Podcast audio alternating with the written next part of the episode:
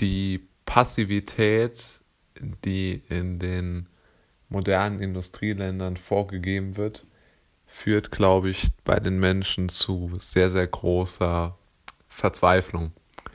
Denn man muss sich mal überlegen, eigentlich bedeutet alles, was wir aktuell tun, wo unser Leben definiert, besteht aus Passivität.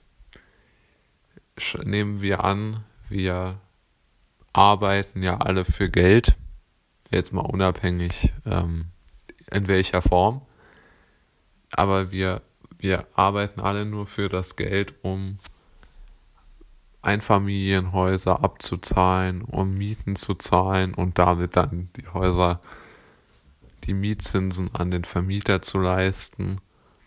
Oder wir arbeiten für das neue Auto, für das neue Handy, das neue iPad, was auch immer. Aber es drängt einen ja in die Rolle der Passivität. Oder wir, wir konsumieren das ganz einfach nur, aber wir, wir produzieren nichts mehr daran. Also früher hat jemand an einem Auto noch irgendwie was repariert oder eine technische Veränderung vielleicht vorgenommen. Aber heute an einem Tesla oder an einem Elektroauto kann man ja relativ wenig technische Veränderungen selbst vornehmen. Ein weiterer Punkt, den ich am schlimmsten finde, ist, dass es doch relativ wenige Menschen gibt, die noch irgendwo selbst sich künstlerisch oder kreativ betätigen. Die meisten konsumieren leider nur noch.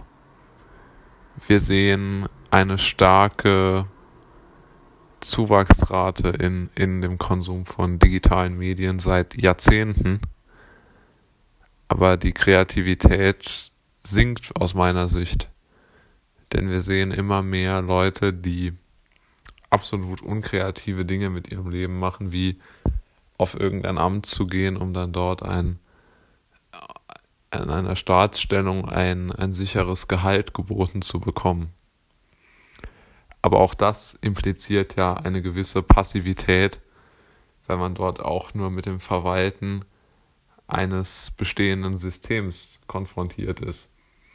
Das bedeutet, die Passivität unserer Zeit ist eigentlich grenzenlos.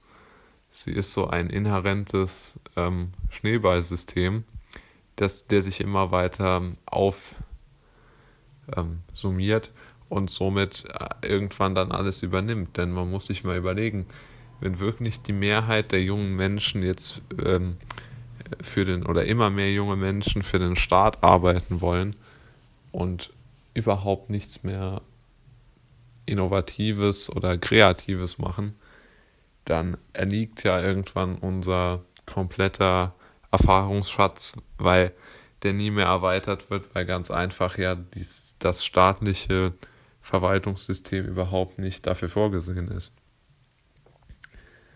Und der letzte Punkt ist, dass wir natürlich auch so in einer gewissen Meinungspassivität sind, denn ich glaube schon, dass ähm, in einer Welt, in der Medien und die Interaktion mit Medien, das äh, Cyborg-werden so ein zentraler Aspekt unseres Lebens ist, ähm, dass der immer weiter voranschreitet und wir damit so viel Zeit mit unseren Computern verbringen, dass das, was die Computer sozusagen sagen, dann die eigene Meinung irgendwann wird.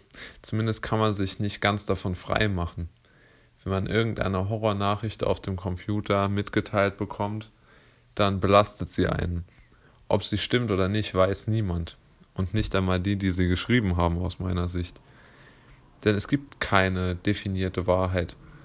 Und die wird es auch nie geben. Aber damit, dass man so ein System produziert, in dem alles einfach nur übernommen wird, zeigt sich aus meiner Sicht klar, dass es keine Möglichkeit gibt, diesem Passivitätsdrang entgegenzuwirken.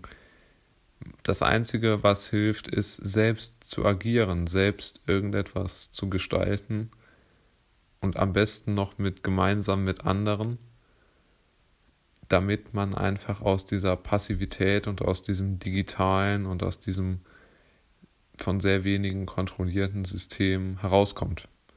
Ich denke, das ist so ein bisschen der Schritt aus dieser ewigen Passivität.